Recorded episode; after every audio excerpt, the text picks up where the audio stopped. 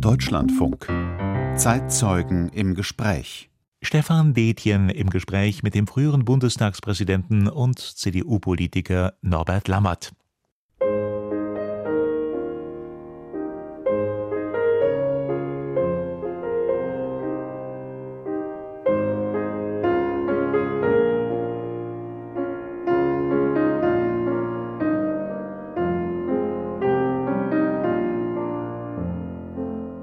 Herzschrittmacher der Demokratie. So nannte ihn vor einigen Jahren der Berliner Tagesspiegel. 37 Jahre hat Norbert Lammert dem Parlament angehört, volle zwölf Jahre lang das Amt des Bundestagspräsidenten ausgefüllt. Der CDU-Politiker galt stets als unbestechlich, sachlich und kompetent, mit verlässlichem ethisch-moralischem Kompass. Die zentrale Rolle des Parlaments und der Abgeordneten in der Demokratie war für ihn unverrückbar, unantastbar. Und auch für die Rechte politischer Minderheiten im Bundestag trug Lammert Sorge. Er stand für Debattenkultur, nicht für vermeintliche Alternativlosigkeit oder Machtpolitik.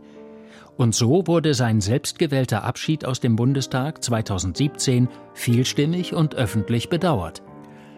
Bis heute wird er als nachdenklicher, feinsinniger und rhetorisch gewandter Demokrat und Kulturfreund geschätzt. Seit 2018 ist Norbert Lammert Vorsitzender der Konrad-Adenauer-Stiftung.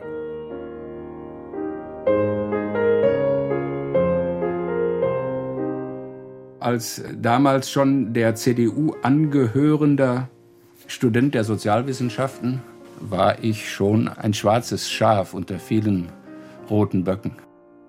Politisches Erwachen im Ruhrgebiet. Herr Lammert, Sie wurden drei Jahre nach dem Ende des Zweiten Weltkriegs in Bochum geboren. Eine Familie, Vater war Bäcker, sieben Kinder waren Sie. Damals ähm, noch nicht.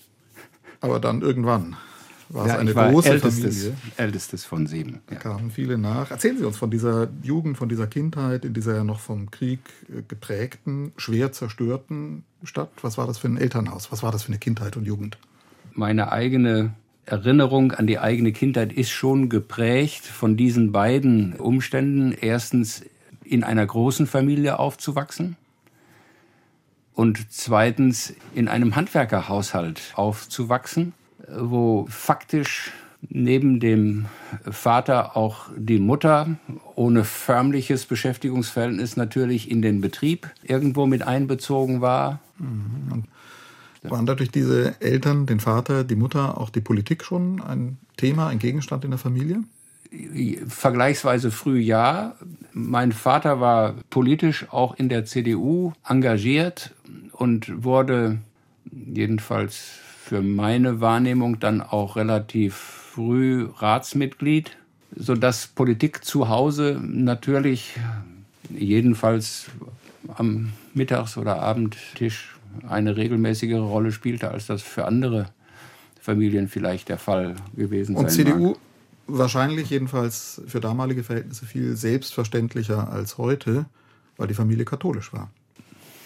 Jedenfalls war sie katholisch, auch erkennbar ja, die Vermutung trifft sicher zu, dass das auch für meinen Vater eine mehr oder weniger schlüssige, vorprogrammierte, durch die kirchliche Bindung im wörtlichen Sinne naheliegende politische Orientierung war. Mhm. Und dann ist da sehr früh, wenn man sich ihre Biografie anschaut, auch sind die Elemente eines, ja, ich würde sagen, bildungsbürgerlichen Lebens, also ein humanistisches Gymnasium, Klavier lernen, die Musik spielt da eine große Rolle, jedenfalls in ihrem Leben, vielleicht in der Familie auch schon. Also Bildungsbürgertum, ist das ein Begriff, mit dem Sie sich auch selbst, sich und Ihre Familie richtig beschrieben fühlen?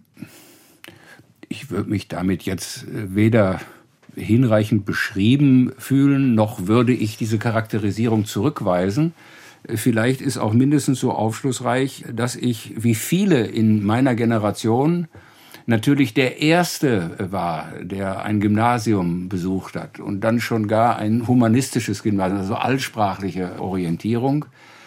Und ja, das mit dem Bildungsbürgertum ist schon nicht falsch, aber war eine nicht gewissermaßen in die Wiege gelegte Perspektive. Ja, es könnte ja, auch wenn man Ihnen das zuhört, eine Lebenserzählung sein, die am Anfang einer typischen sozialdemokratischen Karriere spielt. Also Regional Handwerkerhaus, erster in der Familie, dann Uni. Ja. Sie haben dann studiert an der Ruhr-Uni in Bochum. Das war ja auch so eine Reformuniversität. Ich glaube, die erste ja. Universitätsneugründung im Nachkriegsdeutschland in dieser Zeit, als sehr viel eben auf das Öffnen von Chancen, auch auf das Aufbrechen von festgefügten Bildungsinstitutionen, Bildungsvorstellungen abgezielt hat. Ja, wobei ich ja zu der jedenfalls biografisch berühmt-berüchtigten 68er-Generation gehöre, die damals die Debatten, die formellen und informellen Debatten an den Hochschulen in beachtlicher Weise geprägt hat. Zu denen Sie aber nicht gehörten. Sie sind ja dann Wo ich gewissermaßen auf der anderen Seite der, also, auf der anderen Seite der virtuellen Barrikade war. Also als damals schon der CDU angehörender Student der Sozialwissenschaften war ich schon ein. Minderheit?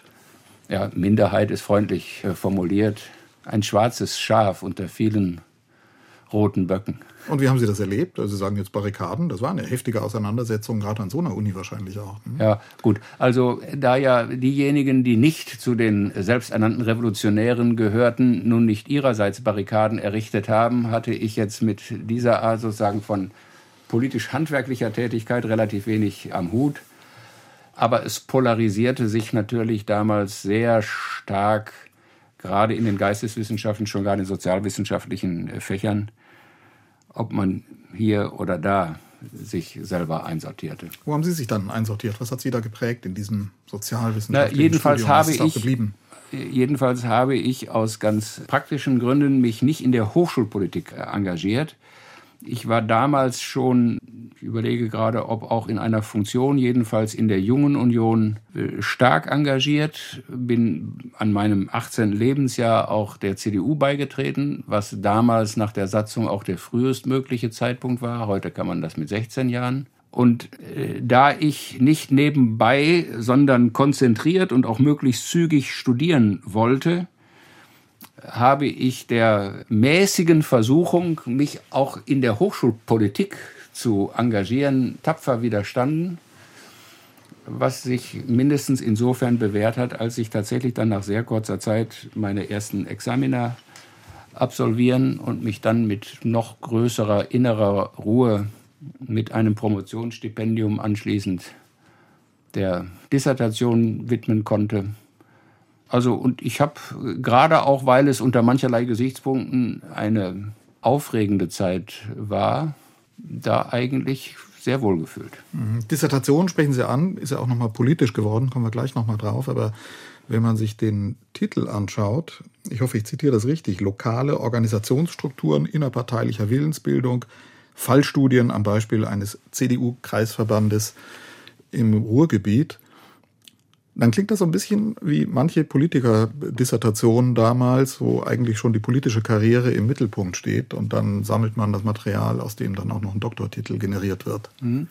Also da ist was dran, aber das ist damals schon eine Vorstellung oder jedenfalls Absicht zu einer beruflichen politischen Karriere gegeben hätte, kann ich nicht sagen. Also die Ermutigung oder Aufforderung, sich mit diesem Thema zu beschäftigen, äh, kam von einem meiner Professoren und eben dann späteren Doktorvater, der selber im Bereich der Parteienforschung etabliert war und sagte, wir haben nach wie vor relativ wenig empirische Befunde über das Innenleben von Parteien. Es gibt viele schlaue Studien über den Stellenwert von Parteien, auch über die Unterschiede des deutschen gegenüber dem angelsächsischen, amerikanischen oder französischen Parteiensystem.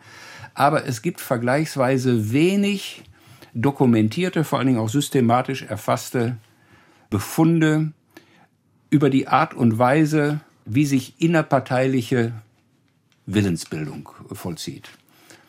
So, das kam mir zugegebenermaßen natürlich entgegen, weil es ein für mich vertrautes Umfeld war. Und ich habe im Übrigen damals eine Beobachtung gemacht und auch als zentralen Befund dann äh, formuliert, die die eigene und die anderen Parteien jahrzehntelang nicht wahrgenommen haben und nach meiner festen Überzeugung auch früher hätten begreifen müssen, nämlich dass die Zeit vorbei ist, wo man das politische Interesse von Leuten am zufälligen Wohnort festmachen kann, an dem sie Mitglied werden oder auch nicht. Denn die Zeiten, in denen sich um den Wohnort herum das politische Interesse in einer kurzen Distanz vollzieht, sind längst vorbei. Und schon gar in den großen Metropolregionen.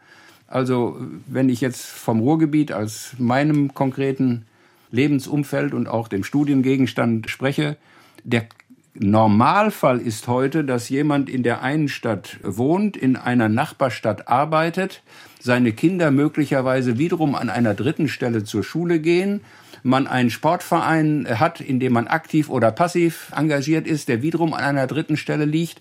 Und alle diese konkreten Punkte konstituieren ein politisches Interesse, das mehr oder weniger ausgeprägt sein mag. Die Organisation politischer Parteien ist historisch darauf angelegt, jemanden dort, wo er wohnt, zu erfassen und sein damit vermeintlich verortetes politisches Interesse aufzugreifen. Und ich hatte damals schon die Vermutung, dass die Parteien einen immer größeren Teil von politisch Interessierten an Bürgerinitiativen verlieren, die sich an konkreten Themen orientieren, völlig unabhängig, wo die Leute örtlich angebunden sind und habe mit äh, offensichtlich überschaubarem Erfolg damals äh, empfohlen, die Parteien müssen das Prinzip Bürgerinitiative viel stärker zum Prinzip der Erfassung und Beschäftigung ihrer eigenen Mitglieder machen.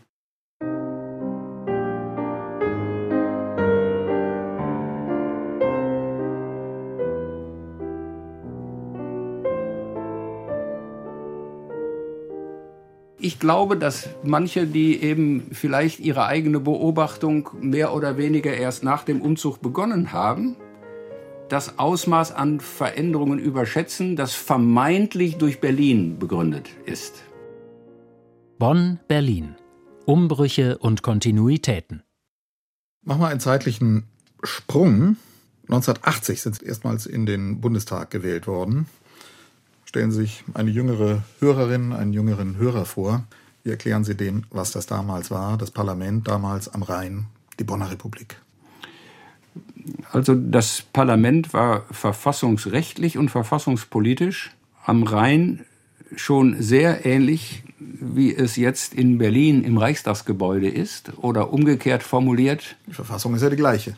Ja, ja, aber wenn mich damals Sie oder jemand anders gefragt hätte, als der Umzug stattfand, ob der Ortswechsel für die Wahrnehmung und das Funktionieren des Parlaments folgenlos bleiben würde, hätte ich eher vermutet nein. Und ich bin nach wie vor beeindruckt, wie stabil, wie gefestigt offenkundig die in der Bonner Republik entwickelten Abläufe Verfahrensmuster waren, um sich auch in der wesentlich größeren äh, Berliner Kulisse mühelos in genau dieser Form zu behaupten. Also weder hat sich was an der Anzahl der Sitzungswochen noch an deren Organisation und Abläufen verändert.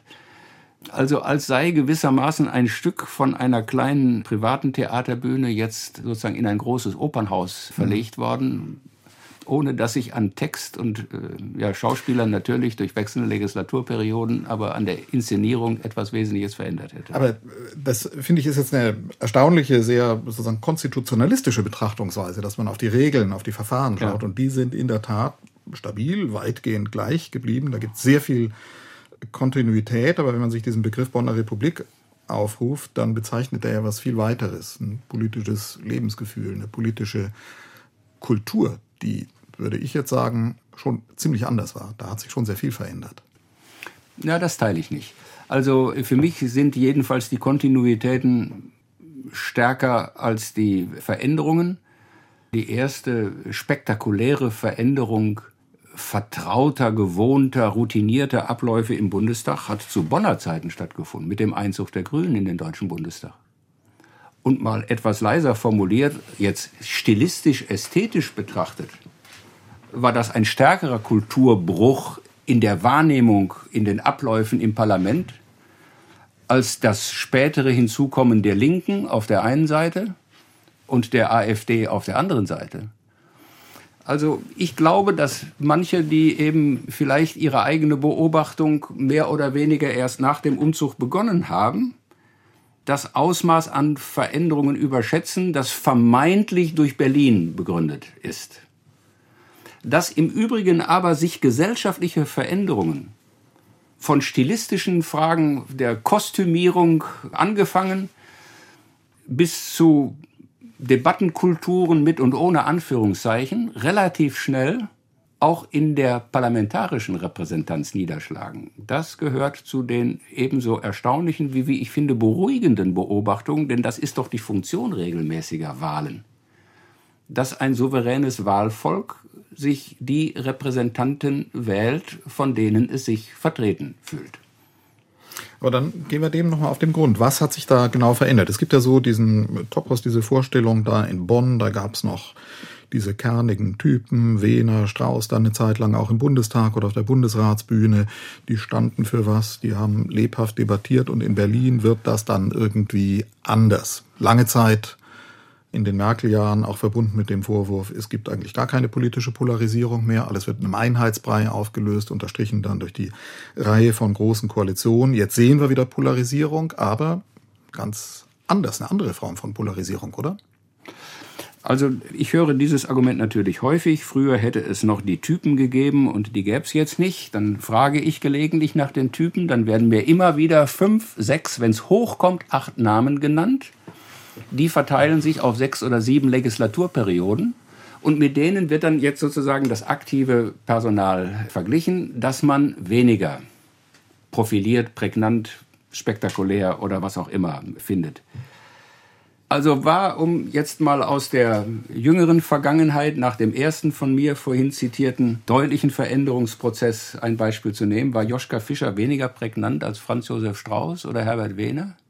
Aber er war eben für eine neue Generation ganz sicher, ob man seine politischen Positionen teilt oder auch nicht, repräsentativer, als es damals dann Leute wie Wehner oder Strauß gewesen wären. Das ist das, was ich meine, dass sich tatsächlich Veränderungen in unserer Gesellschaft im Deutschen Bundestag und vermutlich auch in den Landtagen viel schneller niederschlagen, als man gemeinhin vermutet.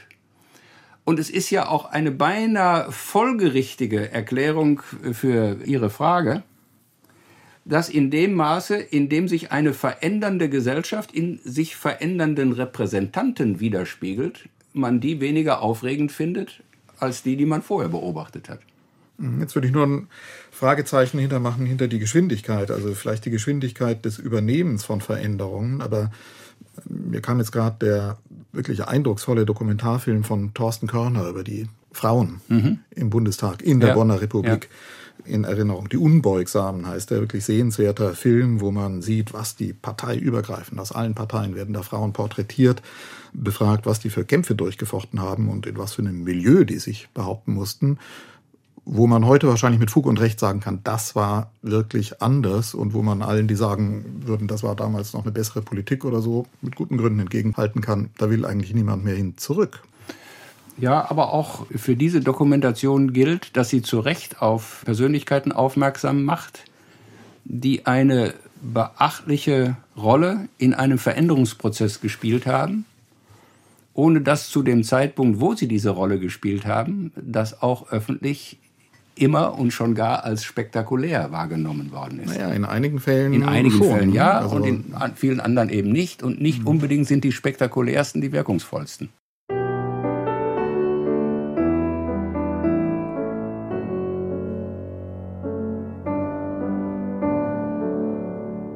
Deutschlandfunk, das Zeitzeugengespräch. Heute mit dem früheren Bundestagspräsidenten und CDU-Politiker Norbert Lammert.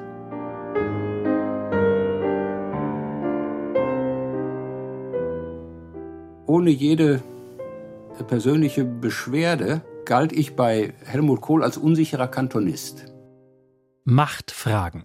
Schauen wir nochmal auf Ihren Lebensweg, der Sie dann mit der Regierungsübernahme der CDU auch etwas zeitversetzt in die Exekutive führt. Sie waren parlamentarischer Staatssekretär im Bildungs- und Wissenschaftsministerium, im Wirtschaftsministerium. Sie waren Luft- und Raumfahrtkoordinator der Bundesregierung Das waren alles Funktionen in der zweiten Reihe. Warum ist Norbert Lammert nie in die erste Reihe der Exekutive ins Kabinett eingerückt? Ja, die Antwort ist ja relativ einfach. Über die Zusammensetzung von Kabinetten entscheidet der jeweilige Regierungschef unter Berücksichtigung von Vereinbarungen mit den jeweiligen Koalitionspartnern. Aber da es sich in all diesen Regierungen um von Helmut Kohl geführte Regierungen äh, handelte, hat er sich als Parteivorsitzender für die von der Union zu besetzenden Ämter natürlich auch von niemandem reinreden lassen. Von den Aspekten mal abgesehen, die auch jemand wie Helmut Kohl nicht völlig vernachlässigen konnte, dass es einen Mindestanteil von Frauen geben muss, dass schon gar die großen Bundesländer irgendwo mindestens einmal berücksichtigt werden müssen, dass es am Ende immer weniger, aber eben auch innerhalb der Union eine Berücksichtigung von Katholiken und Protestanten geben muss, was heute für Kabinettsbildung sich überhaupt keine Rolle mehr spielt.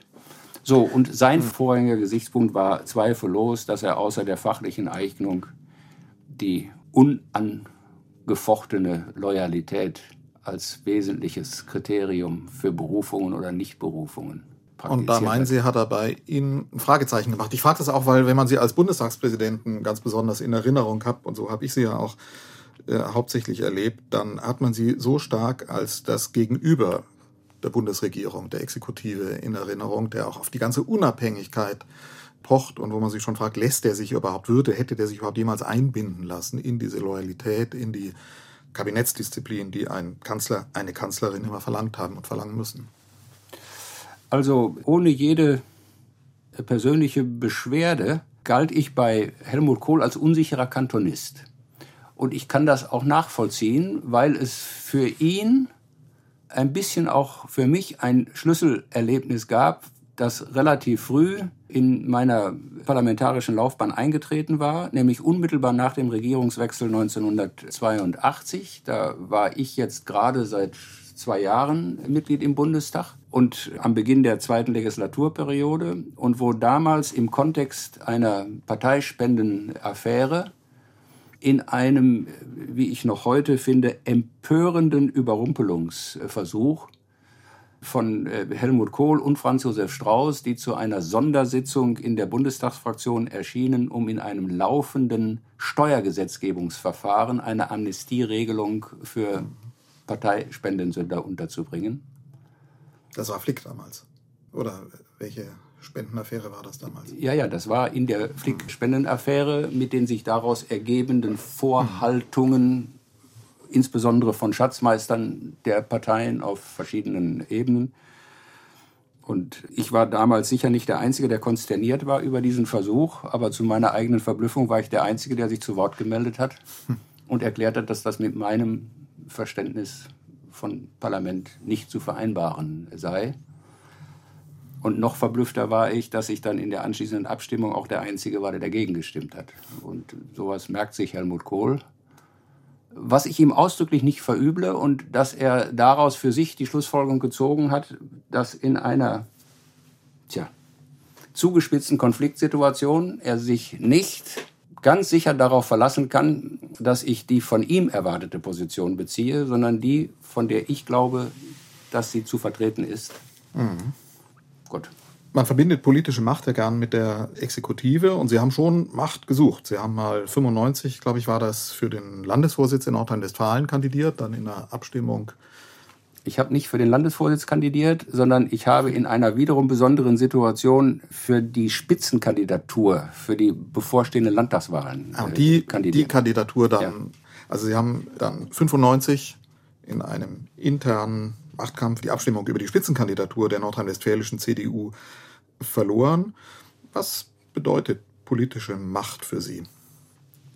Also Politik nicht nur beobachten, sondern machen zu wollen, muss mindestens die Bereitschaft, vielleicht auch den Ehrgeiz einschließen, dafür eine Plattform äh, zu haben, um eigene Überzeugungen, Absichten auch tatsächlich umsetzen zu können. So, nun könnte man über die Frage, wie muss das und sollte das dosiert sein, und welche Varianten lassen sich dabei beobachten, auch vieles erzählen. Ich bin, glaube ich, nicht der Prototyp des Machtmenschen, nach dem Sie jetzt fragen, aber ich bin auch nicht so treuherzig, um zu glauben, dass die vermeintliche Macht eines Arguments alleine die Welt oder die Partei oder eine Stadt oder ein Land oder einen Sachverhalt verändert, sondern dass man dafür Plattformen, Ämter, Positionen braucht. Diese nordrhein-westfälische Kandidatur hatte sich wieder auf eine besondere Weise ergeben. Ich war ja damals Mitglied des Deutschen Bundestages, hatte auch eigentlich gar kein Interesse, in den nordrhein-westfälischen Landtag zu wechseln. Aber nachdem Norbert Blüm nach zwei gescheiterten Anläufen äh, angekündigt hatte, nicht erneut als Kandidat gegen Johannes Rau anzutreten, gab es insbesondere aber nicht nur in der Bundestagsfraktion eine starke Überzeugung, dass der dafür eigentlich geborene Nachfolger, nämlich Helmut Linsen, der es dann auch wurde, wohl nicht erfolgreich sein würde. So, und dann gab es diese berühmte Situation, wo sich vier, fünf Leute wechselseitig bestätigen, da brauchen wir dringend eine Alternative. Alle stimmten in dieser Wahrnehmung überein, aber keiner wollte es machen. Und dann habe ich leichtfertigerweise gesagt, also liebe Leute, wenn wir alle jetzt in der Partei vertreten, dass da dringend eine Alternative her muss und gleichzeitig erklären, dass aber keiner davon von uns zur Verfügung steht, kriegen wir zu Recht absehbar Klassenkeile. Worauf dann wiederum einer dieser vier Protagonisten sagen, glänzende Analyse und deswegen musst du es machen. So, und ich hatte auch kein vernünftiges Argument, es nicht machen zu können, außer dass ich es eigentlich nicht wollte war allerdings sehr im Unterschied zu meinem späteren Nach-Nach-Nach-Nachfolger Norbert Röttgen fest entschlossen, für den Fall einer absehbaren Wahlniederlage gegen Johannes Rau dann als Oppositionsführer in den Landtag zu wechseln.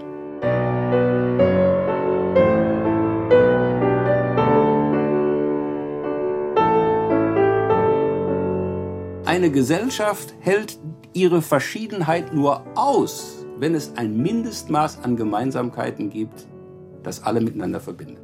Wert und Rolle der Kultur. Wenn ich das richtig beobachte und nachlese, dann gibt es eine Weichenstellung, die sie dann irgendwann auf ein ganz anderes Feld führt, nämlich das Feld, und ich beschreibe das jetzt mal mit einem Begriff, über den wir eben schon gesprochen haben, über politische Kultur. Auch über Ämter, Funktion im Schattenkabinett damals im Wahlkampf von Angela Merkel, wo es dann darum ging, Norbert Lammert, so wurde das beschrieben, auch als ein Brückenbauer in die Welt der Kultur, der Künstler, der Intellektuellen. Wie würden Sie dieses Feld, das ich jetzt mit dem Begriff politische Kultur beschrieben habe, selber benennen? Also für mich persönlich ist der Bereich von Kunst und Kultur neben vielleicht sogar vor der Politik das dominierende persönliche Interesse. Immer gewesen und auch immer geblieben. Und ich konnte mir eigentlich immer ein Leben ohne Politik allemal eher vorstellen als ein Leben ohne Kultur. Für eine berufliche Laufbahn hat es nicht gereicht. Das habe ich glücklicherweise rechtzeitig begriffen. Das war so eine fixe Idee, mal zu Abiturszeiten Musik zu studieren. Ähm, aber das hat mich immer äh, gewissermaßen völlig unabhängig von politischen Funktionen und Mandaten und Ämtern persönlich begleitet und auch geprägt. Deswegen habe ich von der Option auch gerne Gebrauch gemacht nach dem Regierungswechsel 1998, als durch Schröders Entscheidung, einen Kulturstaatsminister zu etablieren, ja auch zum ersten Mal ein eigenständiger Bundestagsausschuss für Kultur und Medien äh, gebildet wurde dann das Sprecheramt der Fraktion in diesem Bereich zu übernehmen, was dann wiederum zu dieser Schattenkabinettsnominierung erst bei Stoiber und anschließend dann im Wahlkampf von Angela Merkel geführt hat. Ja, und das ist schon eine besonders anspruchsvolle, aber auch besonders befriedigende politische und wo Tätigkeit. Überschneidet sich das? Wo ist der Zusammenhang zwischen, diesen, zwischen dieser Sphäre der Kultur, die Sie mit Musik beschrieben haben. Literatur gehört bei Ihnen ja auch dazu. Sie lesen sehr viel, sehr gerne, schreiben auch über Ihre Lektüreerlebnisse. Also wo überschneidet sich das? Wo gibt sich das dann die Hand mit der Sphäre der Politik, ich spreche nochmal über diese Grenze, über die wir am Anfang schon mal geredet haben, zwischen konstitutionellen Regeln, zwischen Verfahren und dem, ja, Konservative zitieren da gern dann an der Stelle Ernst Wolfgang Böckenförde, der gesagt hat, der säkularisierte, freiheitliche Staat lebt von Voraussetzungen, die er selbst nicht garantieren kann und meint damit dann eine Sphäre der Kultur, der moralischen Werte, der religiösen Werte. Was können Sie damit anfangen mit dieser Beschreibung? Ja, damit habe ich mich ja vielfältig auseinandergesetzt, auch bis in die Gegenwart, wobei sich weder aus dem politischen Interesse zwangsläufig auch ein Interesse an Kultur und Geschichte ergibt, noch umgekehrt ein ausgeprägtes Interesse an Geschichte und oder Kultur zwangsläufig in ein politisches Engagement mündet. Für mich sind das aber zwei sehr eng miteinander verknüpfte Bereiche weil ich tatsächlich davon überzeugt bin, dass die innere Stabilität eines Gemeinwesens nicht durch den Rechtsrahmen gesichert wird, den sie sich gibt, sondern von den gemeinsamen Orientierungen getragen wird, die es gibt oder nicht gibt. Anders formuliert, Verfassungen, deren überragende Bedeutung ja unstreitig ist, Verfassungen sind nie Ersatz für die kulturellen Orientierungen und Überzeugungen einer Gesellschaft, sondern sind Ausdruck der Orientierungen und Erfahrungen und Überzeugungen, die es in einer Gesellschaft gibt. Und das bringt Böckenförde mit diesem ja beinahe zu Tode zitierten Satz auf eine wunderbar prägnante Weise zum Ausdruck. Der Staat, und man könnte hinzufügen, auch und gerade die Verfassung eines Staates, ganz sicher das Grundgesetz der Bundesrepublik Deutschland, beruht auf Voraussetzungen, die er, der Staat oder diese Verfassung selbst nicht schaffen kann, sondern die in der Gesellschaft vorhanden sein müssen und die sich auch nicht von selbst erhalten, sondern die immer wieder neue Impulse, Bestätigungen und Weiterentwicklungen brauchen. Wobei mich immer ein bisschen ärgert, wenn diejenigen, die mit diesen Zusammenhängen nicht so richtig äh, glücklich äh, sind, damit regelmäßig den Vorwurf eines statischen, vermeintlich betonierten Kulturverständnisses äh, verbinden. Dazu wäre ich jedenfalls nicht bereit. Ich will mal ein Beispiel sagen. Für das, was die Verfassungsväter und Verfassungsmütter 1948, 49 im Parlamentarischen Rat unter Vorsitz von Konrad Adenauer erarbeitet haben, waren ganz sicher die gemeinsamen Erfahrungen konstitutiv, die sie mit dem Scheitern der ersten deutschen Demokratie und der unvorstellbaren Verirrung in der Zeit des vermeintlich tausendjährigen Reiches, das glücklicherweise nach zwölf Jahren zu Ende war, verbunden haben. Und aus den daraus hergeleiteten Orientierungen und Überzeugungen atmet nicht nur der Geist dieser Verfassung, sondern ergeben sich ja auch nachvollziehbar Regelmechanismen in diesem System.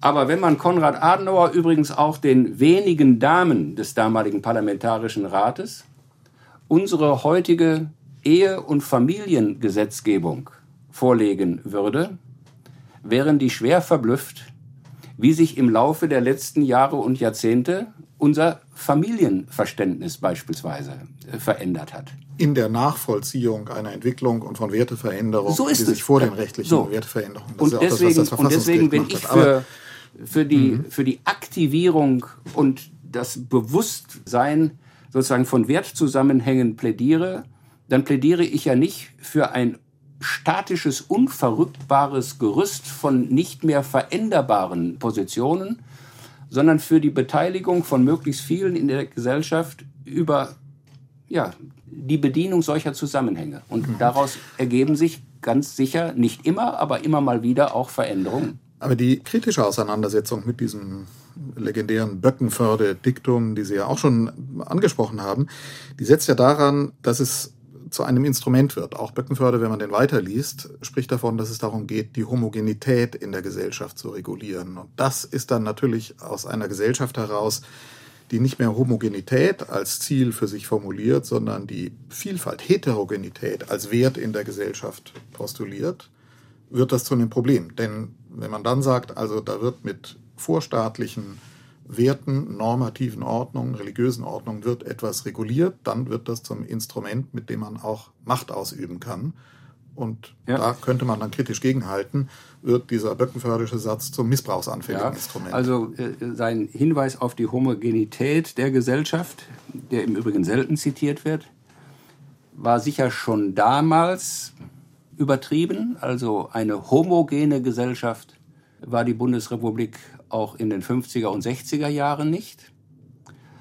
Aber dass er noch nicht, Böckenförde, noch nicht von einer multikulturellen Gesellschaft gesprochen hat, das wird man ihm auch schwerlich vorhalten können, denn die großen Veränderungen haben erst in den letzten 20, 30 Jahren stattgefunden.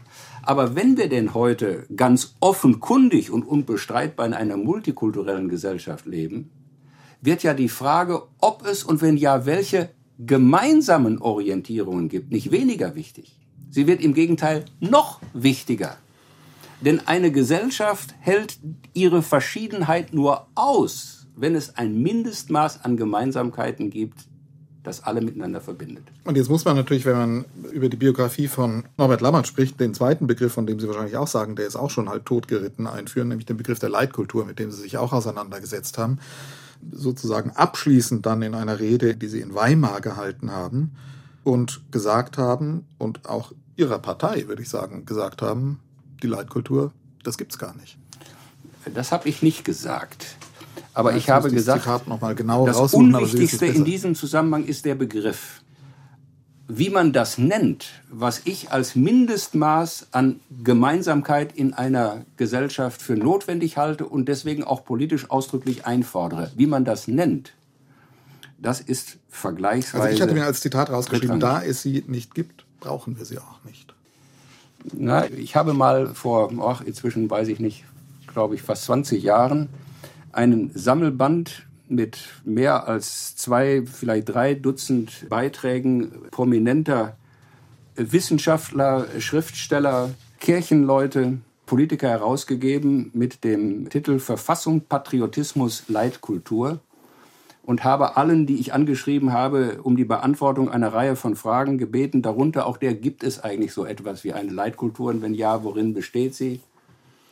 Und eine der schönsten, knappsten, prägnantesten, intelligentesten Antworten war von Adolf Muschk, dem damaligen Präsidenten der Akademie der Künste in Berlin und früheren Büchner-Preisträger. Der Westen braucht keine Leitkultur. Er ist eine. So, und da kommt genau diese Ambivalenz, wie ich finde, wunderschön zum Ausdruck. Es geht nicht um den Begriff, sondern es geht um die Frage, braucht eine moderne, aufgeklärte, ganz sicher längst multikulturelle Gesellschaft ein Mindestmaß an gemeinsamen Orientierungen, Überzeugungen, in denen sie ihre ganz unterschiedlichen Interessen, Auffassungen und Meinungen in einer für alle akzeptablen Weise verarbeiten kann. Und wenn wir den Satz von Muschk uns jetzt heute sozusagen vor Ohren ja. führen, dann kommen wir natürlich nochmal in ein ganz anderes Feld, in dem wir postkoloniale Debatten führen und sagen, der Westen, der sagt, wir mein sind die Leitkultur, ja. stößt in einem globalen Kontext auf erregten Widerspruch. Das, wissen Sie, das ist so ähnlich wie mit der auch ähnlich aufgeregten Debatte vor einigen Jahren, ob man die DDR einen Unrechtsstaat nennen dürfe. Und Richard Schröder, der SPD-Vorsitzende in der frei gewählten Volkskammer der DDR hat zu dieser Diskussion einmal gesagt, nennt es, wie ihr wollt, aber vergesst nicht, wie es war.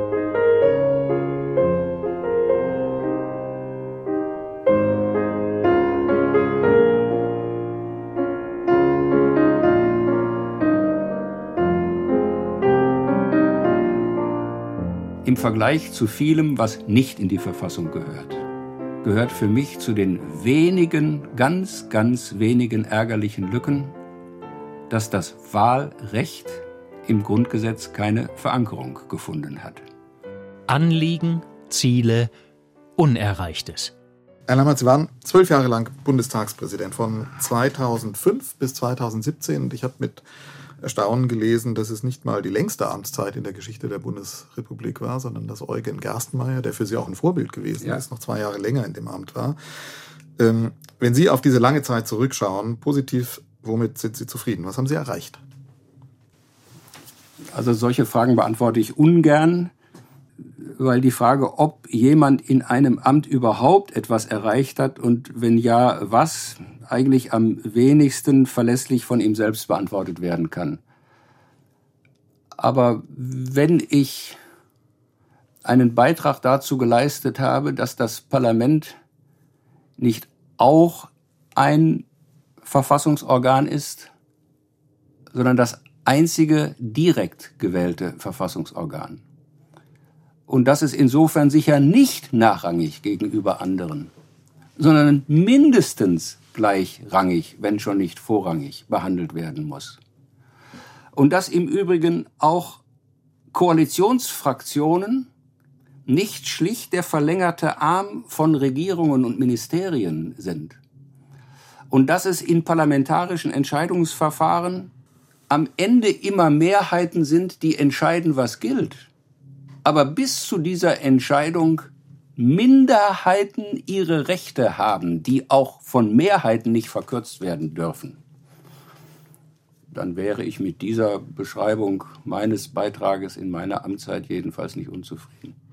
Und in der Tat gab es ja Momente, wo sie dieses parlamentarische Grundrecht, diese Funktion des äh, Parlaments erstreiten musste, auch gegen die von ihrer Partei, von Angela Merkel geführte Regierung, zum Beispiel in der Eurokrise, als es darum ging, wer spricht da eigentlich für Koalitionsfraktionen, welche Stimme kriegen in der damaligen schwarz-gelben Koalition, die war es ja damals noch, welche Stimme kriegen diejenigen in den Debatten über den Euro-Rettungsschirm, über die Finanzkrise, die äh, gegen den Kurs der eigenen Regierung waren. Was waren das? Wie, wie hart waren diese Kämpfe oder ja, wie hart waren diese schon, Auseinandersetzungen? Das war schon heftig, zumal in Zeiten einer großen Koalition sich dieser Streit ja nicht zwischen einer großen Partei in der Regierung und einer ähnlich großen Partei in der Opposition abspielte, sondern die größeren Parteien waren in der Regierung und die anderen kleineren waren in der Opposition, so dass ich nicht nur virtuell, sondern sehr handfest die dezidierte Erwartung beider großen Parteien und Fraktionen gegen mich hatte, dass es gefälligst bei der ständigen Übung bleibe, dass im Deutschen Bundestag redet, wer von den Fraktionen in den auf sie entfallenden Redezeiten nominiert wird. Und als ich das dann äh, anders praktiziert habe, gab es eine heftige Intervention der damaligen äh, Fraktionsvorsitzenden, Herr Präsident, das machen Sie nicht nochmal. Und dann habe ich Ihnen genauso ruhig gesagt, dann wählt ihr einen anderen Präsidenten. Bei gleicher Situation werde ich immer so entscheiden. Ich glaube, das Thema ist aber durch. Heute käme eine Fraktion nicht mehr auf die Idee, auch nur noch den Versuch zu unternehmen, eine Minderheitsposition in der eigenen Fraktion nicht zu Wort kommen zu lassen. Mit diesem Amtsverständnis waren Sie ja schon sozusagen institutionell ein im gewissen Sinn Antipode zur Regierungschefin, zur Angela Merkel. Aber täuscht der Eindruck, dass Sie auch darüber hinaus Distanz zu ihr gewählt haben? Der Eindruck täuscht. Ich würde mich auch nicht als Antipode der Regierungschefin verstanden haben, sondern als Antipode der sondern, das bezog sich jetzt auf sozusagen auf das Parlamentsverständnis, das eben, darauf beharrt, das dieses Parlament genauso. mit seinem Präsidenten ist das Gegenüber der Bundesregierung, ja. so wie sie es auch in der Sitzordnung im Parlament ja spiegelt. Ich hatte es im Übrigen mit dieser Regierungschefin ganz sicher leichter, als ich es mit einem Regierungschef Helmut Kohl gehabt hätte.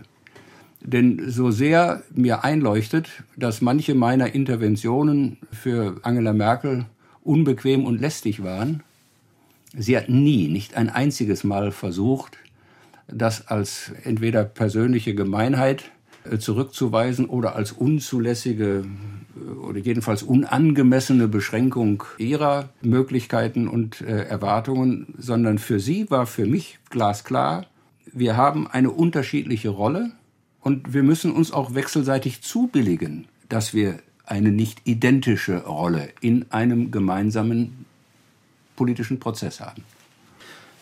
Wenn wir noch kurz bei Angela Merkel bleiben, dann ist das ja bemerkenswert, wie jetzt innerhalb von kurzer Zeit, nicht mal ein Jahr nach dem Ende ihrer Amtszeit, diese Jahre ihrer Kanzlerschaft in einem ganz anderen Licht stehen. Durch die Ereignisse in der Ukraine haben Sie heute schon ein Gespür dafür, wie sich das auswirkt auf die Historisierung, auf die Rolle, die Angela Merkel mal in der Erinnerung, in der Geschichte dieses Landes spielen wird? Nein, habe ich nicht, schon gar keine sichere Einschätzung. Aber, Aber ist das auch für Sie, wenn ich einhaken darf, ist das auch für Sie so, dass Sie sagen, seit diesem Tag des russischen Angriffs auf die Ukraine ist klar, dass wir diese ganzen Jahre, diese Merkel-Jahre in einem völlig anderen Licht sehen müssen und viel kritischer bewerten müssen, als wir das vorher getan haben? Na, mit völlig anderem Licht wäre ich etwas vorsichtiger, aber dass es ein besonderes Licht und ein anderes Licht auf diese Zeit wirft, als man noch zum unmittelbaren Zeitpunkt der Beendigung ihrer Amtszeit hätte vermuten können, das lässt sich relativ sicher sagen. Wie das mal mit der größeren zeitlichen Distanz dann von Historikern einsortiert wird, das bleibt abzuwarten. Dem kann und will ich äh, jetzt auch nicht mit voreiligen Bemerkungen vorgreifen. Ich will es mal an einem gerade mit dem Anlass für diese neue Beleuchtung äh, verbundenen anderen Zitat äh, verdeutlichen. Die neue Außenministerin Annalena Baerbock hat am Tag nach dem russischen Angriff auf die Ukraine in einem Interview gesagt, wir sind in einer neuen Realität wach geworden. Das ist eines der interessantesten Bemerkungen zur tatsächlichen oder vermeintlichen neuen Lage.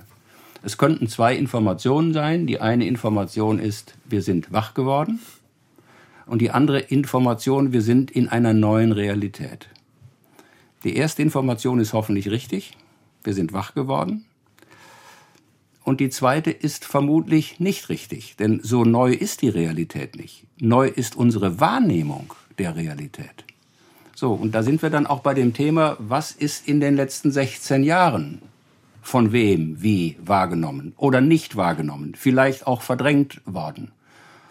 So, und an dieser Aufarbeitung von komplizierten Zusammenhängen werden sich viele Publizisten und hoffentlich auch manche Historiker intensiv und hoffentlich sorgfältig beteiligen. Ich habe Sie vorhin gefragt und Sie haben einen Moment gezögert, darauf zu antworten, was Ihnen gelungen ist als Bundestagspräsident. Die Frage hat natürlich einen zweiten Teil, was ist nicht gelungen? Und da fällt dann natürlich schnell eines ins Auge, das ist die Parlamentsreform, die Reform äh, des Wahlrechts, die Sie über Jahre immer wieder angemahnt haben. Sie haben es eben auch angesprochen schon in unserem Gespräch der Überblähung des Bundestages durch eine Reform des Wahlrechts vorzuwirken. Das ist nicht gelungen. Jetzt gibt es einen neuen Anlauf. Glauben Sie, dass das jetzt Ihrer Nachnachfolgerin Bärbel Baas und dem jetzigen Bundestag in der jetzigen Konstellation gelingen kann und sollte? Also, wenn man wie ich jahrelang die dringende Notwendigkeit einer Wahlrechtsreform beschrieben und eingefordert hat, dann wird man von mir nicht ernsthaft erwarten können, dass ich einer jetzt anderen parlamentarischen Mehrheit gewissermaßen in den Arm falle, wenn sie sich auch ohne breiten Konsens, der in den vergangenen Jahren eben nie zustande gekommen ist, um eine solche Wahlrechtsreform bemüht. Im Übrigen habe ich das der eigenen Fraktion mit begrenztem Erfolg auch immer wieder vorgehalten, dass wenn es zu einer durchgreifenden Reform nicht kommt, auf die man mit den damaligen Mehrheitsverhältnissen noch einen prägenden Einfluss nehmen kann, der Zeitpunkt absehbar ist, wo durch die Überfälligkeit einer Veränderung dann eine Reform zustande kommt, die von anderen Mehrheiten geprägt sein wird.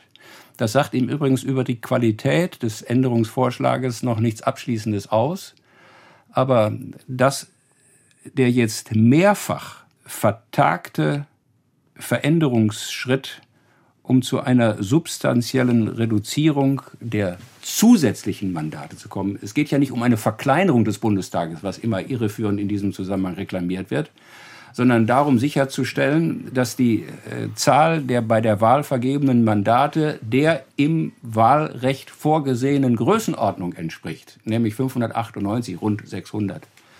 So, das finde ich ist nun offensichtlich. Mhm.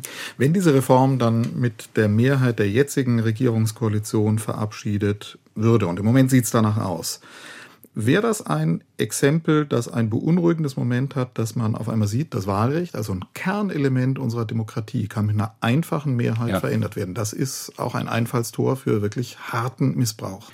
Also, äh, Sie werden unter den viel zu vielen Reden, die ich in meiner Amtszeit gehalten habe, manche finden, in denen ich die Bewunderung für das Grundgesetz im Allgemeinen mit einigen kritischen Bemerkungen verbunden habe, was aus meiner Sicht unnötige Ergänzungen und Verlängerungen und Komplizierungen im Grundgesetz betrifft.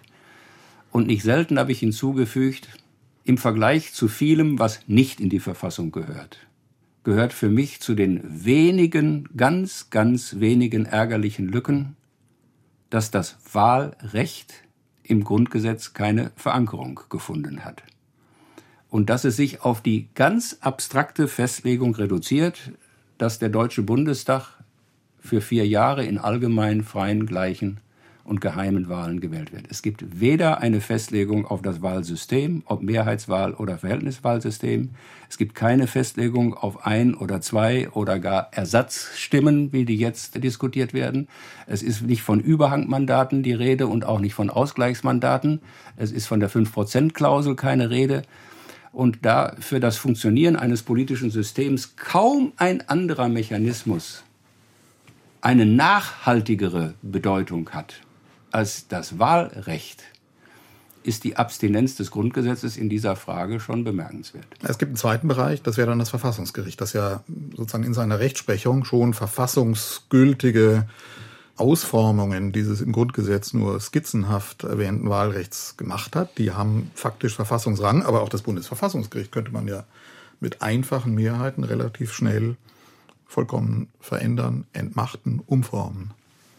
Ja, wobei im Übrigen diese gerade geschilderte Lücke im Grundgesetz, was das Wahlrecht angeht, ja den breiten Interpretationsspielraum erst eröffnet hat, von dem das Bundesverfassungsgericht, wie ich finde, auch nicht immer klugen Gebrauch gemacht hat. Eine Reihe der Komplizierungen, insbesondere der für die allermeisten Wählerinnen und Wähler völlig unverständlichen Überhangs- und Ausgleichsmechanismen unseres Wahlrechts verdanken wir originellen Entscheidungen des Bundesverfassungsgerichts, deren Zwangsläufigkeit mir nicht einleuchtet. Und damit haben wir jetzt noch ein weiteres Spannungsthema Ihrer Amtszeit angesprochen, Robert Lammert und das Bundesverfassungsgericht. Abschließend noch in die Gegenwart geschaut. Sie sind heute Vorsitzender der Konrad-Adenauer-Stiftung und auch da wird das Verfassungsgericht in Kürze eine Rolle spielen. Es wird ein Verfahren geben vor dem Bundesverfassungsgericht, angestrengt von der AfD, die einklagt, dass auch sie jetzt in der zweiten Wahlperiode im Bundestag so wie andere Parteien staatliche Förderung für ihre Stiftung, die Desiderius Erasmus Stiftung, haben will. Dann wird eine Parteistiftung möglicherweise zum geförderten Think Tank von Rechtsextremisten, illiberalen autoritären Figuren, identitären Vordenkern? Also, dass genau diese Frage beim Bundesverfassungsgericht landen würde, war absehbar. Und nun müssen alle, die einen wie die anderen, abwarten, wie das Bundesverfassungsgericht diesen Anspruch beurteilt, ob sie ihn erstens überhaupt, und zweitens in welcher Weise für hinreichend begründet hält, ob sich daraus und wenn ja, welche Folgen für den Haushaltsgesetzgeber ergeben. Aber ich glaube, man hilft einem Thema von dieser Bedeutung nicht, wenn man jetzt unmittelbar vor einem beginnenden Verfassungsgerichtsverfahren damit gut gemeinten, aber sicher nicht zielführenden Empfehlungen aufmarschiert. Norbert Lammert, vielen Dank für Ihre Zeit, vielen Dank für das Gespräch. Ja, ich bedanke mich.